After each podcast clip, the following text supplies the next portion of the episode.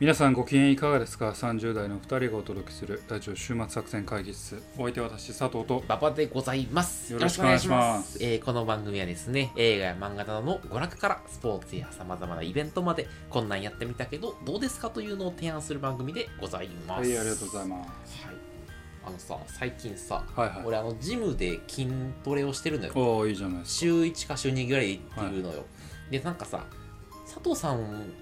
は、佐藤さん結構行くジムとか。か。で、俺ジムあ行かない、うんそうか俺さなんか最近いんねんけどなんかねジムで筋トレしながらあのあえぐようなんで今ちょっとん青森県民み たいちょ ちょごめな。んごめ筋んトレしねがら。筋トレしながら、あのあえぐような声を出しながら筋トレする人いるじゃん、うん。あーみたいな、うんそうそうそうそう、うんでなんかやりながらちょいちょいそのさあのお腹の腹筋確認したりとか自分の肉体美をチラチラあはい確認したりしたりする、はいなんかそういうなんて筋トレオタクみたいなのがね必ず俺行く時にいおるるやのろよな、おると思うよ。そうんであのさ筋トレをさしてる時に隣でさあえがれるとすごい不快なのようんうんうん。でなんかち力抜けるや んなんか「あーん」とか言われた時にさお俺もちょうどやってる時になんかされたらさもうイラってするのね、うんうんすごい嫌なのねうんでなんか注意しようにもさ、うん向こうの人の方が明らかにマッチョだし、うん変な人やったらさもうぼなんかさボコボコにされるじゃない、はいはい。だからそれが怖いからこ困るなと思ってたのねうんでその時俺でこの間筋トレしてる時になんかいつの間にかそのああえぐやつが俺の後ろの器具にいて、うんでき気づかなかったのね、うんでやってる時に急に後ろから「あーん!」みたいな声出されてまずイラッとしたからなんかさすがにちょっとイラッとした空気を出してしまったのね、うでんガシャンってやってしまったのよ、うんでそしたら察してくれたのがか察してくれたのかもしれんけどそれまでなんか「うんうん」とか言ってやったのがふーふーって感じになってきて、うんで静かやったなと思ったら「すいませんすいません」って言ってちょなんかさちょうどいや俺ちょっと若干あれ言ってるけどちょうど「すいません」ってなのか「ふ」なのかの中間ぐらい のなんていうのちょっと聞こえるかなぐらいのやつでやりながらやってたのね、うでん逆にそれがもうさあのあの面白すぎてもう筋トレどころじゃなくなって、うんそれ使わせてもらお全う然。筋トレできなかったっていう、はい、最近そういう話があって、ちょっとこの話をちょっとラジオでしようとっなるほどな。まあて、いう。そのあえぐはさ、うんまあ、その人のあれやけどさまあその力出す時 にうん息を吐くっていうのは理にかなってるから、うんうん声が漏れるのはしゃあないよね、うんうんそれが「ふーん」みたいなうんうん。うんかはもうその人のコントロール次第だまあかまあそうやならやけど、うんとかは別にいいのよ。うんうん、みたいな、そうさ、やつやられるとさ、ちょっそと。れはまあ、うんあれお姉系の方なんじゃない知らんけどっていう、 っうんそうそうなんやていう、はい、ーそういうのが最近あって。はいやい。いいですねジム行ってるんですねジム意外に、はい、あの、最近ちょっとまた頑張ろうと思って、はいはいはい走ったりやてますね走ったり、筋トレしたうんり、。そうの筋トレは何のためにやるのかえ、なんか、まあお、前はどこを目指しているのか 筋トレの世界の中にある佐藤さこんのジャングルで君はどこを目指している筋の トレをしたらめんどくさいんやったからい。やいやいやえでもなんか普通に健康状態の家の健康よアンチエイジングとか、うんそのウェルネスよ、うん要はそういうやつよ、ううんんいいんじゃ なだからいそんな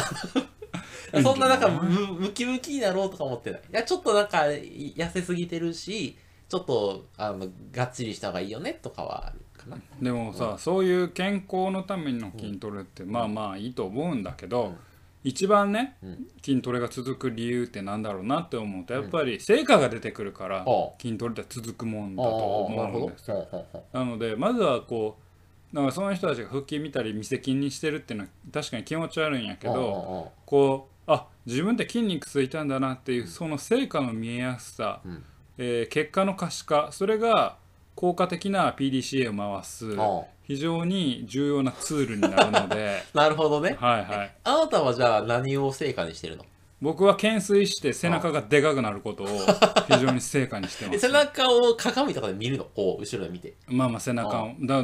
のね懸垂はもう万能やからああ肩とかもちょっとついてくるんですよ胸胸とか ももうだからその体の変化を見るに、うんあ筋トレしてよかったって思うかあらで懸垂だけじゃなく腹筋あ背筋ーあをすることあー腹筋背筋、えー、とスクワットあすることによってまあ、僕はだから自重トレしかやらない,、まあ、やらないんですけどあああとあああのケトルベル振るかケトルベルあケトあケトルベルでね振るかは、うんケトルベルを振るああれ ケトルベルを振るケトルベベルを振るか、ル、ううんうんうんん、ぐらいしかやらないんですけど、まあ、そういう成果が出やすいものをやるうと筋トレもき続くんじゃないかなとあ要はだから自分の肉体の変化を楽しむことによって結果に的に得られるのは健康でありあ美しい肉体でああり、えー続くまあそうだ健康、まであも佐藤さんもさもうずっと鍛え続けてるからあんなそんなに変化ないじゃん いやでも懸垂バリつくで懸垂バリついあたそうなんもう俺懸垂ほんまに懸垂コロナになってからあうん初めてあの公園に懸垂器具あもう使えんなと思ってあんま出出かけんのあで家に懸垂バカってやるともう全然ちゃうわえもともと公園で夜懸垂してたやつをいややってたんやけどやめたでもそんな回数できへんしあああもうだから今はもう日常の中に筋トレがあるんよ家の中で懸垂バーがある懸垂バーあがあ日常の 中で和室に入るために懸垂懸垂して10回みたいなそんな形で懸垂ができる から仕事もあのポモドーロテクニックだよねああ25分集集中したら、まあ、5分筋トレは結構きつポモいドーロさんそんなこと考えてやって5分筋トレはきついから 違う5分は2分筋トレして3分休憩すればなんかめっちゃ効率がいいんよレあそうだそうそうそう仕事筋トレ休憩っていうそうそうそうそうああなるほどね2分は1分で1分ああ懸垂やったりああ腹スクワットやったりしてああちあああょあっとこうあれするああなるもうほ懸ど垂すると思うつくつくつく筋肉ついたほんまにつく、それがあれか全は然ちいゃうはもんいうん、じゃあ俺もじゃあ鏡見ようかなじゃあもうほんま変化をだからもう最近せサウナ行く前は絶対懸垂していくなあさその時サウナで見てみたい なそうそうあなそうるそうほどそうそねうそうとか、うん、そんな話はいということ皆でさんね、はい週末に向けて筋トレをしましょう、はいしましょうはいシンプルな15やばいなこのもういかにも文系のこう文系あんた文系じゃないけど理系やでうん、俺ももう理系やけあおど前は理系やんけどうんいかにもいかにもさうんこのさインドア派のさうん筋トレとかさサブカルとかさ言ってるのが俺ちょっと気持ち悪いなと思う痛い痛い痛い痛い痛い痛いってなる からうんはいさあ今日も会議を始めようと思いますが、はい今日のテーマは何でしょうえか、ー今日はですね障害を持つ人から見える作品あ見える世界を描いた作品はいはいはいというテーマでですねはいはいあの2つのちょっとえあのアニメ映画作品をですね紹介をしたいなと、アはニメはいいはい思っております。ちょっとそう仕事でですね、ちょっとあの電動椅子的なプロダクトのはいちょっとココンサルティングをすることになりまして、はいまあ、そのちょっとまあ若干仕事の一環みたいな感じでちょっとあの映画を見たんですけはど、いはいおこれちょっと紹介したいなと、この週末作戦会議室でも紹介したいなと思って、ちょっと紹介をしたいなとなるほど思っております。で、今日紹介したい映画2つあるんですけど、1つ目がですね、えージョゼと虎と魚たちはというですね、やつで、もう一つが、えっと、これ結構有名なの、えっと声の形というやつではいはいございます。が、佐藤さん結構見たことは、えーっとありますね、えージョゼの方ははい妻夫木君の実写映画あはーそっちだいぶ昔に見ましたね。はいはいはいはいはい。で、えーっと声の形は漫画を途中まで読んでたんやけど、途中で、えー諦めたかああ、あんまり面白くなかった。な。うん、なんか刺さらんかったねはいはいはいはい。みんないいって言ってたけど、うん俺はあんまちょっと刺さらんくて、なるほどねえちょっとあれでした。はいはい、諦めました。はい。はいじゃあちょっと一個一個紹介をしていきたいなと思いますが、まずですね、ジョゼとトラと魚たちなんですが、これは昔、田辺聖子さんという方がですね、あの1984年にですね、発表した原作小説あ、が、 1984年なんやはい、ありまして、で、それがへ2003年に実写映画化されーて、はい、はい、それ見までした。 2020年に韓国でも実写映画化されて、はい、でさらに2020年、22年に、あ、20 2022年に、えー、あ、ごめんごめん、2020年に、えー劇場アニメ映画として公開されたとはいはいいうのがありますと。なるほど。で、おも面白いのが、原作小説と実写映画とアニメ映画で、全然その別の作品というかあ、シナリなるオほど展開が違うというですね。はいはいはい。で、あの原作小説はかなり暗めの話というか、はいはいあの恋の逃避行をして、まあ、現実から離脱して、あの二人だけの世界に閉じこもってしまう話なのね、はいは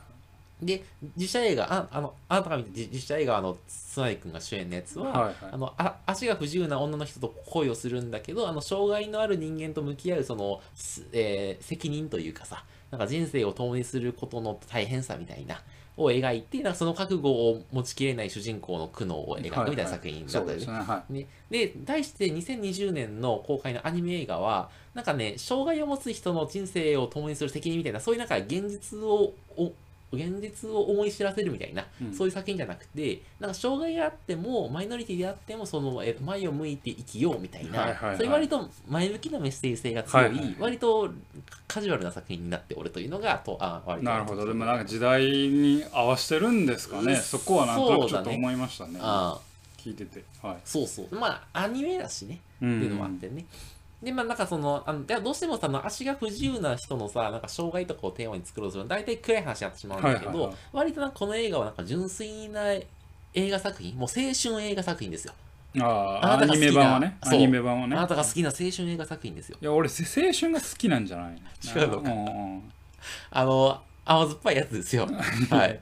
うんそうねはいで、多分、明るい作品に仕上げることで、きちんとその、なんていうの、マス層に、まあ、それこそ、届くよう女に子高生とかにもメッセージが届くようなか構成にしてるんやろうなと思ってますと。はい。で、ちょっとあの、あの作品としての、えっと、あらすじの話をすると、主人公がですね、大阪の大学で海洋生物学を専攻している常雄くんというですね、うん22歳の近男畿大の子です学。かなはい、これですね、大阪大学です。あそうなんだはい。あの、大阪大学が、えーモデルですね。えそうなんはい、優秀です。常雄くんなので優秀です。海洋学部なんてないぞあもしかしたらね、なんか何かと何かを混ぜてる、なんか神戸大学のやつとかと混ぜてそうる可能性はある海け死んど、だやったら海洋学部あるけでどもね、大阪が舞台なんです、これは。うんいはやいそれ知っとるけどで、 であの彼は研究室に所属しておりまして、えー卒業論文を書いていますと。うんで、なのでこの作品結構関西が舞台でして、うんあのヘップ5の観覧車とはいはいはいか、アメ村とか、天王寺動物園とはいかは、い須磨海岸とかの、その我々関西出須身磨海岸はのいはい人間からすると、あ、懐かしいってスポットがすげえうんう出んてくるというのがありますと。で、そんな常雄くんが、あああと、ある日散歩していると、なんか車椅子のブレーキが効かなくなって、あの、す坂道の方からすごい猛スピードで、これ今全部アニメ版だ降よりてねくあ、これ全部アニメ版です。はい。で、その降りてきた、あの、ジョゼという女性、はいはいはいまあ、お女性が24歳ぐらいかな、うんののの人と、あの、ぶつかって、まあ、その女性を救うことに、救うことになるなると。で、それがきっかけで、ああの、女性の世話をしている中を、おばあちゃんがいるんだけど、そのおおばあちゃんにその、あの、常雄くんは、えっ、と、認められて、あの、女性の世話係のあアルバイトをするようになうんなりますと。で、ジョゼはやっぱその、あの足が不自由で、車椅子がないとなかなか外に出られないので、なんか外の世界とかに憧れつつも、なんか望んでも自由に行きたい場所には行きない、行けないと。なので割と、あの、い世の中に、世の中にその絶望している人ですと。で、そんな二人が、なんかあの、世話係のアルバイトを通じて次第、次第に心を通わせていきつつ、まあでもなんか途中でなんかおおばあちゃんが亡くなってしまったりととか、なんかその自分という存在がなんかその常雄くんの将来をなんか縛ってるんじゃないかみたいなことを女性が思うようになり始めて、なんかちょっとずつ関係が変化していってみたいなのを描く恋愛作品というのはいが、女性と虎と魚たちというまあ大体の概要みたいな感じでございますと。で、魅力の話をするとですね、はいは我々のラジオ的な文脈でいくとあの映画のタイトルの意味がさ、いうんその「ジョゼと虎の魚地」ってあるじゃない。はいはいでこれさ多分原あの妻夫木君の映画でも多分虎と魚っていうのが多分何らかのメタファーになってると思うんだけど、なんかそのこのアニメ映画はこのアニメ映画なりのそのなんていうのあこれ虎っていうのはこれのメタファーで魚たちってこういうメタファーなんだっていうのをなんか映画の展開が進むにつれてその分かってくるみたいな,、うんなんかそのあとタイトルの意味が途中でで分かってくるみたいなのが、なんかいいなるほあのど演出だねなって思ってる。はいはいはいなんかそのね、なんかなんていうの、あの最終兵器彼女とかさ、うんゴールデンカカムイみたいな感じなかった、はいはいタイトルボーンって感じではないけど、なんかじんわり、ああ、虎っていうのはこのメタファーで、うん参加たちはこのメタファーなんだなっていうのが分かるっていうのが、なんかいいなっていうのが、一ついいところだなと思ってます。で、あともう一個が、なんかね、あの足が不自由な人とか、なんか車椅子の人からなんか世界がどう見えるのかみたいなのがそのうん分かるのがなんかすげえいいなって思ってなるほどそうそうそう。それで言うと、なんかあれなの、その、原作じゃないわ、あの、ドラム、ん実写映画か。のやつはどう、どんな感じだったいや俺もう覚えてなういん2003年の映画でもう大学生の頃ぐらいに見てるかはいはいはいらはいもう池脇千鶴の裸のシーンしか覚えてへんな うんあれなんか、えっと、江口のり子とか出てくるんやろ江確か口。のり子やばい妻夫木君と池脇千鶴がなんかエッチするシーンをなんかすげえ覚えて るけそどのまあ佐もうい藤さんの、佐藤さんのその若かりしい情動が入ってるそう情 浄土俺の浄土でバイアスかかってるからあれやけどまあなんかその性のシーン一つとってもやっぱり障害ある人とつながるって結構大変だよねみたいなところもあったしんなんかね池脇千鶴がすげえわがままあーあ池ー脇千鶴がわがままって千言った鶴らが要は女性なのねジョゼフあージョゼフがすげえわがままあああでなんかそれに振り回される妻夫木君みたいな印象だけしか残ってないなはいはいはいはいはいはいっていうふうに言っちあゃあっなてるるほどね、うんそうこっちのアニメ映画でも割とそのジョゼはねわがままなんだよ、うんだからちょっと可愛いんだけどね可愛いんだけどそのわがままでみたいなそうそうそうはいすみませんちょっと雑念しましたがでなそういうなんかその足が不自由な人とか車椅子の人からなんか世界がどう見えてるかみたいなのがすげえそのありありと学べるっていうのがいいとこだなと思ってますと。で結構例えばその車椅子で道歩いてたなんか例えば誰かにぶつかられてなんか邪魔だなってその言われたりとか、なんか直接なんか肩何かされがなぶくつてかっもて一人ぽっちな一人もないそ れです。それそれそれそれないない街のあの肩がぶつかって一人ぽっちゃんどっちだろう泣きたくなる場所は 指白書か 二つ 丸をつけててそうそうそうちょっぴり大人さんやなそうそううんごめんこんな広げるつもりなかったのまあまあそんなんで、まあ結構なんか周囲からその邪険な目で見見はいられたりしますみたいなのがあるとか、なんか電車とか乗っててもやっぱほら、車椅子の人大変じゃない、うんそ大変でのすね駅員さんに運んでもらうようなはいはい感じさ、うんなんかそれもなんかちょっとさ、駅員さんに頼むのその申し 申訳しな訳かないっったていりすうる気み持たいちな。もあるかもしそうそうだからやっぱなどこに行こうにもなんか誰かの助けがないといけないし、うんなんかやっぱ誰かの人生の時間を奪わないと自分が行動できないっていうのがあるので、れない、はい、だからそうしてややっぱねなんかね家から出るのが怖くなってくるんだってうそんういうのが。いやどうしてもその自分の世界にと閉じこもってしまってなんかだんだん何かに希望を持つことを諦めるようになってそのはい惨めな気持ちでその生きていくみたいなはいはいみたいな感じで、なんかその、障害を持つ人にとって、なんかこの世界、こんな風にい生きづらくて、で、彼らがその、なんていうの、惨めな気持ちで、ああの、自己効力感を持てずにい生きているんだ、みたいな話を、なんかあんまりその悲観的に書きすぎず、なんかそのなんていうの障害を持つ人はこんな辛い思いをしとんねぞみたいな、うんそういうのをなんていうの説教的な空気感で言うというんじゃなくてもカジュアルにはいはいはいダイバーシティについてその学べるはっていうのがこの映画のなんかあのうまいところというかなんか、うんうんなんかふあーなんかなんていうの押し付けずに察することはがいではいはいきるような体験になってるっていうのがあのうまいなっうんてなるほどね思うのがそう女性とで結構ね泣けたわああそうなんや恋愛やあーなんかね主人公がまずイケメンなのよあ大阪大学出身でイイケメンでそんなやつおらんかっったぞたモテおらんかったよなうんおらんかったいやおったおったわ俺うん俺の友達はおったうん、うんあううちにもおったわ、イケメンおるよね。うん。ではないけど、あのーまあ、はじなんか、そんなにイライラしないよね。うん全然そう普通に泣けるっていう感じ。で、その、とても良かったので、ちょっとぜひ、あの、Amazon プライムとかで見れるので、あそうなんやはい。ちょっとあの、へー普通に爽やかな青春映画としていいかなとなるほどね2個目、あはいはい次がですね声の形の話をしてい声のき形たいと思いますが、これですね2013年にあのあなたみたいにあの少年、ま、少年マガジンでやマってガたジンのでかな、はいはでなので結構有名かもしれないですが2016年にあのえっとアニメーション映画としても制作されてますとでちょっとああのあらすじをパラパラというとなんか西宮翔子ちゃんという、はいはいその先天性の聴覚障害でその耳がき聞こえない女の子がいますと。で、な割となんか、その、あそのことの、割といいじめっ子で、あの、ガキ大将タイプの、えー、翔也くんというですね、あの、お男の子の、あ二人を中心に、えあの、描かれますと。で、女性と虎と魚たちのように、なんか主人公が大学生とか社会人じゃななくて、小学校から高校生みたいな設定になっているので、なんかその弱者に対するいじめみたいな、その学校の中でのいじめみたいなのが割とそのメインテーマとしてあ取り上げられるのはこっちの作品でございますと。で、なんかね、この作品見てすごい勉強になったのは、なんかに、西宮翔子さんっていう子が、なんかね、いじめられる例原因が、なんかさ、いじめってさ、なんか僕、僕たちが思ってたのは、なんかその自分たちと異質なものっていうか、普通じゃないやつを排除しようっていう論理で、いじめられるって僕は思ってたのね。で、そうじゃなくて、なんかね、西宮さんが初め入ってきた時は、結構初めみんな親切にするのよ。なんかその、例えば先生がさ、こ高等でさ、あのここはテストにってテストに出るでって言ったやつを、そうあのあのえー西宮さんにそのあ教えてああげると結構みんな親切するんだけどなんか途中からさわざわざそのすあの、えー世話をするためにさそのワンクッション置かないといけなかったりさなんかすごい友達と盛り上がって喋ってても西宮さんが入ったらなんていうの今この話をしてるんだっていうのを一回一回さそのあの、えーノートとかで書かないといけなかったりするじゃない。だからもうめんどくさいのよ、いるとね、あのすごいあのバツッと言うとね、みたいなのがあって、でななので、なんかそのずっとこれをやり続けるのはきついみたいな空気が、その健常者グループにどうしてもそのはいはい流れてしまうと。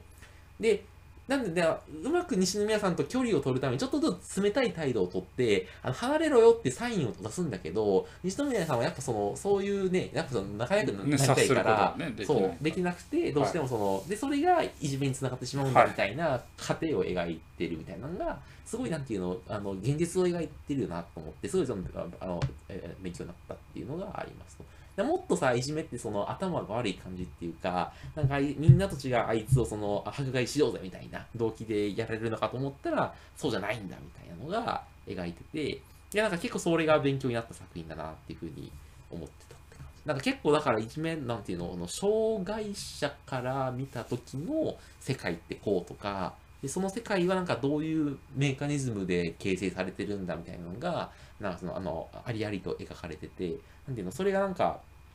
すごい、あなんかいい作品だなって思ったっていう。そう。そういう、今日はちょっとね、勉強になった話を俺はしたい んだよ。なるほどなああうん。なるほどな、うんあんまり興味なさそう。いや、めっちゃ興味。もう前のめりで聞いてるよ。うんあ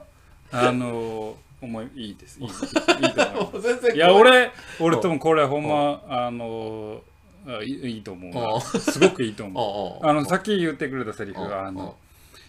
説教ではなく、察して、察するようにするっていう言葉。ああれ非常に名言、俺使おうと思 ってる。うん説教ではなく察する。あ、これこう、最近こういう時代やなと思って。はいはい。説教した、上から目線うんで説教したらあかん時代やな。ああ、はいはい。察するようにどう持っていくかあ若手に対してあ、はなるほどね。うんあ、それ仕事の話してる。それともその脚本とかの話して る。え仕事の話仕事の話。ああ、うんあ、そうなんだ。佐藤さんも結構部部下と喋った ありいないよ部下もいないしあああうんいあやでも後輩とかに。後輩とかに対してはやっぱあのお説教も俺しないタイプやけどうん。あの昔と違ってね昔はよう説教してあた、けそうどなんや。ううんん。昔うん部活時代部活時ああ代ああ部活時代は暴力を振るっていたけど暴力振ってたん か言葉の暴力を振るってたけどいやそんな笑うことじゃないけどああのそうねまあそんなことはどうでもよああああああああくあてで真面目な話しましょうかああのねその障害者ものってさ、まあ、う難しいなっていつも思うんですあああよ。うん、あのそのこのアニメ作品2作品にも共通する、うんあの実は隠された、うんちょっと現実離れしたほう部分ってほういうのが、やっぱこれ避けて通れないなと思って映画とかアニメとか作品になると避けて通れないなって思うのは、うんうんやっぱルッキズムの問題が出てしまうよね。それねあうんわかるわ俺それはねあのね言おうかどうか迷ったんだようんでもこわれかをる言うべきかどうかは俺もためらうところがあるけれどもわかるわかる西宮さんなんてめちゃくちゃ可愛い女のかわ子いいやんかかわいい女性もかわいいんだ女性よも可愛い設定やそうなんだよろうんだからさそこがさあのまあ別にさ漫画やかうんらアニメやからうあのもうあの架空の作品やかうんらこれ全然構わないと思うんですうんよ構わないけれども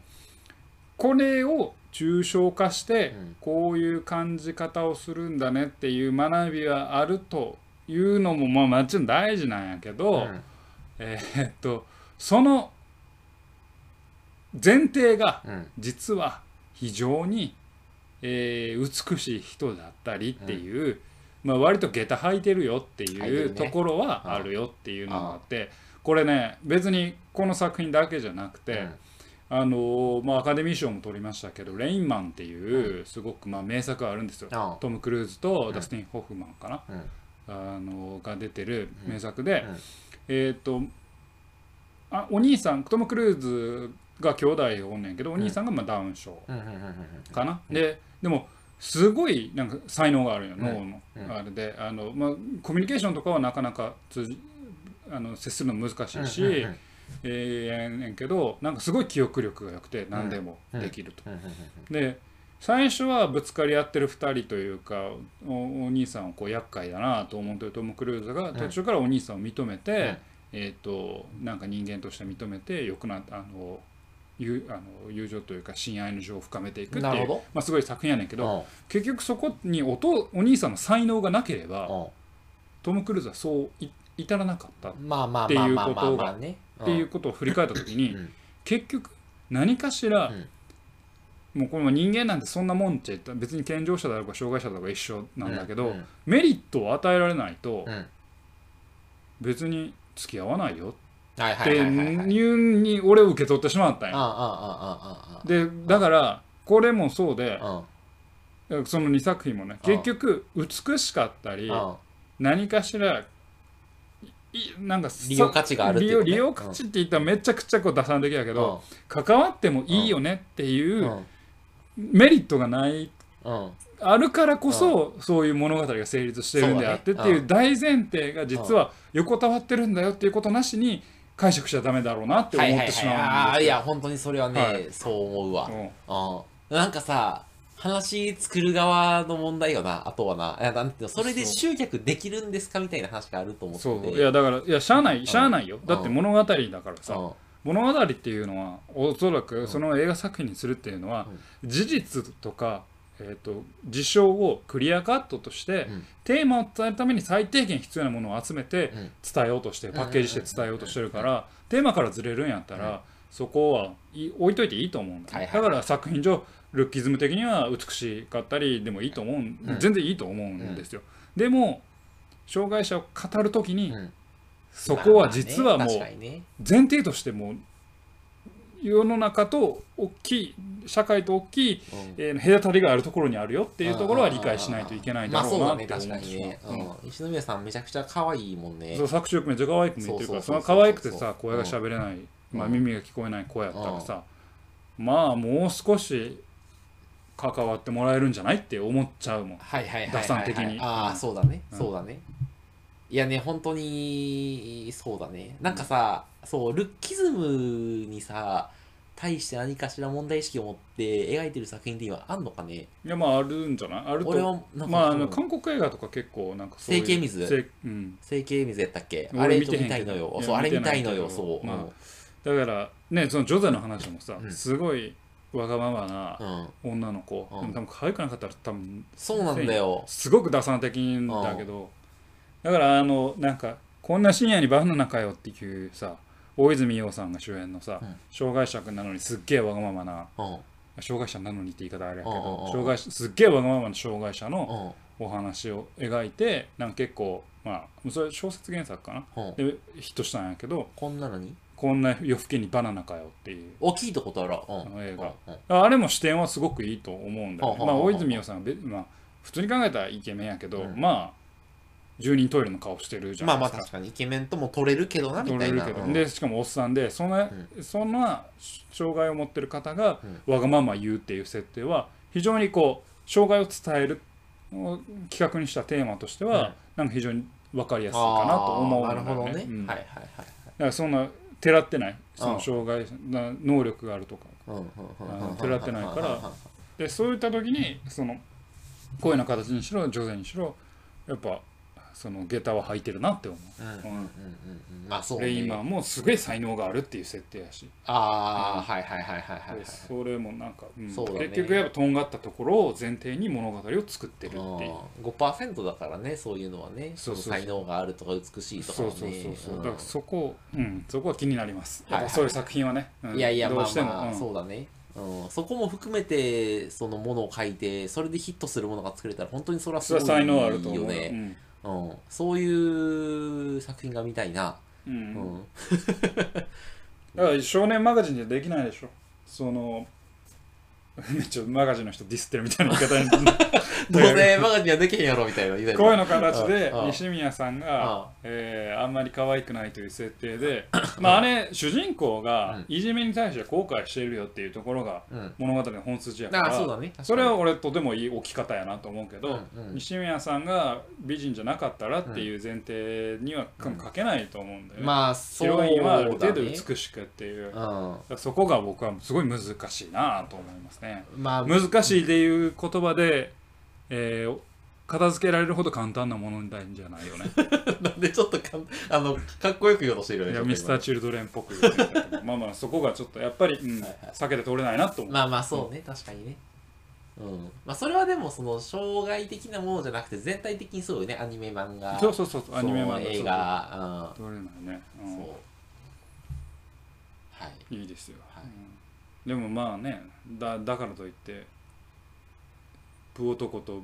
ブ女の恋愛を見たいかとで言わもれるそとのさ最近ほらそう YouTube とかはさニコ生とか行ったらさそれは割とそれ品質は下がるじゃないどうしたってだねはいはいだからそういうところから何かそれこそ電車男みたいなんでもちろん電車男もまあ電車男うんもちゃさ、うかうんまあなんかうんとまあそうそういうのがあるとなんかええなそういうそうだねだからいや最近のあのなんだろうあんまり顔のこと言ったらあれだけど、うん女優さんもさ、うんめっちゃ美人って人がああよりは個性的で覚えやすい顔というそうか親近感がある人親が近感があるよく出てる方が出てき気てて昔、昔という言い方、まあ、90年代2000年代するよね前半ぐらいに輝いたこう誰が見ても美人みたいな人よりはもう少しうんうん愛嬌があるといそううだかよねえー多少どっか歯がガチャガチャだったりうんあのしてもなんかこう人間的に美しいような人を、が売れてきてるような気がするからそこは時代の変化でうん今後変わっていくのかなと思う、うんだから単純なルッキズムじゃなくなっていくような、はいはいはい、まあ言うてもあの人たちは美人なんだけどね、まあな、うん、偏差値70ぐらいの中で戦ってる気がする、まあ、そうそう70いい65ぐらいからそのうそう戦いですそようなそうそう、うんうんって思うなははいというわけい、でで、はい、これ本日はですね、えージョゼとトラと魚たち」という作品と「えー、恋の形」っていうあの2つの作品を紹介させていただきましたこれあの2つですね、えっと、両方とも Amazon プライムにちょっと有料にはなるんですがあの Amazon で買って見れたりするのでそんなに多分高くないのでぜひちょっとあの、えー興味が湧いた方は見ていただければなというふうに思っております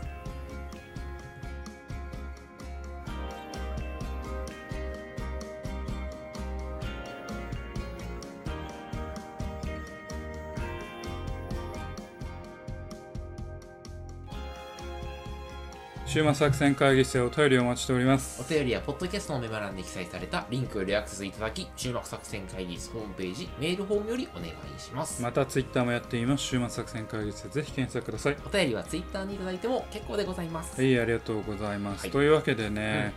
えーオープニングでは、あなたの筋トレの話だったんで、はい触れなかったですけど、はい200回超えましてはいですね、はいなんとなんと、ははいい200回ではあんなこと がまだ収録じゃないからなそうですねこれを収今収録は200回収録前、前なんではでいすねはいちょっと200回はねその4人で撮りたいから4ね人で撮りたいんでね、はいうん200回楽しんでいただけたんでしょうかそれともはい悲惨な事故になってどなういででししょょううかかっていうのがあのそれだけは不安なんですけれどもね、はいあのまあ、200回を超えたということで、はい一応ねまだ、あのあれですけど、うん次の300回に向けて何か抱負などをおおちょっと聞いてみたいなとなるほ思ってどおりまして、はい、いややっぱりあのーリスナー数増じゃないいや、うんあんまりその自分の好きな話をしようと思ってリスナーを意識しないよって思って るけど思ってるけど、はいはいはいまあほらやっぱりほらいろんな人に聞かれた方がさ嬉しいじゃないちょっとそね、うかな、そううんねあなたはあなたはどうなのそうねどうやって終わらせようかなっていうことを最近考えてるかなそういうことね、ん終わりを見据えてね終わりはいはいをはいそろそろ見据えるかななるとほど思っねてる。うんあのいや今日明日終わるってわけじゃないけどうんうんもし終わらなければならないことがまあそろそろまあまあまあ起こってきたとはいはいしてそうねどうやって終わらすのがいいかあるいはどうやって続けるのがいいあーかっていうはいはいはいはいはいはうんいはいやっぱりね2人しゃべりが面白いよっていうふうに言ってくれてる人たちに対して4人で喋ったり3人で喋ったりする挑戦もしたり1人で喋ったりっていうやつもやって、うんまあ落としどころとしてはやっぱ2人がベースはねやっぱやっていくべきだろうってなってってそれぞれこううまく参加ができなくなってきうんたりした時にどう続けまあていまあまあくそうねはあるいはどう終わらせるのかなっていうことを考えてますね。いはいはいうんはコンティンジェンシープランを考えているもう まあオンラインでやるとかねそうだねちょっとその辺はいろいろ考えた考からえるねねそうそううそうんそうそうねっていうことかな。うんうん、 じゃあまあ考えましょうか なんやねんそれそうねいやだから考えるじゃなくてい目標ですよ目標私が目聞き標たい聞きたいことは目標ですよ、目標うなのん、目標どうなりたいかみたいな感じそうそうそうえでも俺は割と言ってるよなんかそのその視聴者数増だであからるそんなんさ会社で言ってもうん通るそれえ増やしたいなって言ってうんおいまあしかり数字で持ってこんかいボケーって言われるやろ なるほどどうなんでその数字の根拠はって言われるやろあああいや俺そ俺そんな言われへんけどな ああ俺だけかもしれん けどまあでもそうやな確かに、うんうん、数字の根拠はオいやいや数数字かどういう数字を目指しッてケーオッケーー分かった分かったじゃあじゃあえーっとね毎月ほうえーリスナーえー、250 250ってどの単位は人何に聞いてくれるってことあ250再生じゃなくて250人に聞いてるってことね、で200再生は250以上ってことね今80ぐらいから3倍やな今平均すると大体100ぐらいじゃないああ100ぐらいか聞かれるのはああででももそうやななんかまああのあの数字が俺はいつも不思議やねんけど聞いてる人は35名ぐらいであ100回聞かれてるっていうあの謎のああそうやなうん確かに一人3回ぐらい聞いてくれてなるなんかそのテーマによって聞く人がいるんじゃなういかんそうだねんだからだからうんどどっちを目指してるんですかコアリスナーを増やすのかあー確かに回数を増やすあのれかコアレスナー100にするかそそっっちちのの方方ががなんかええな分かりやすいとうん思うからねだから倍以上ですよコア100、コアうん、 100、うん3倍やな、 3倍弱やうなんそうそううんそうやな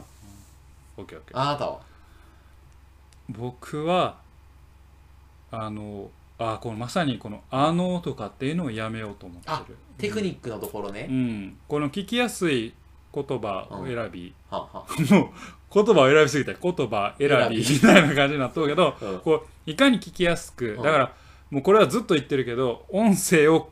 向クリア上にするしたい、はいうんはいはいそうやなそれを今今度こそやろうかな200超えたあしー俺が喋ってる時のやつで佐藤さんがちょっといい感じで入ってくる体験を作りたい、うんもうちょっといやいや俺が喋入るってってるやんお前しょうもない入り方するやんじゃあ佐藤さんが喋るときは俺ちょっともうちょっと話に関連する入り方があるじゃない、うんでも俺のやつに多分そんななんていうのそのなんあの余白がないんやと思うねきっとなんかあのうまく入ってくる、うんそうのあがるあるあるるお前今日有余白書で入ってきてるからねお前全然あのそうよそうだうんいや俺はほんまに茶化さなあかんなって思うああなるほどあちょっと俺が真面目な話しすぎるからね、うんそうそう、ううんんだからこうプロット通りにパーって行こうとするかあらあ俺はちょっと回り道をさせるためにはいはいはいははい何をすんのがええんやろなと思って肩がぶつかってって言われるからあそういえば一昨日テレビ埼玉でやってたあ「有百姓」見たなって思ってうんうんうんあの 肩がぶつかって一人ぽっちっていうそそのなんか圧じゃないような感じにしたいね、うんそそれをちょっとけけ研究したい、うんなるほどそうだからもうちょっとその回り道をそうやなそうそうする感じにしやたいねなううんんええかもしれんうんテクニックで言うとねうんまあ、だからより聞きやすいものをお届けしたいっていうそうだのねが2人の共通したはい思いからそれの結果として最終的にはリスナーさんが増えるのかもしれなあいし、まあそうねままあそうそうそうそうそうだわそうあそこを期待していきたいですね。はいというわけでお送りしてまいりました「ラジオ週末作戦会議室」本日はこれに手を開きお相手は私佐藤と馬場でございましたまた聞いてくださいさよなら。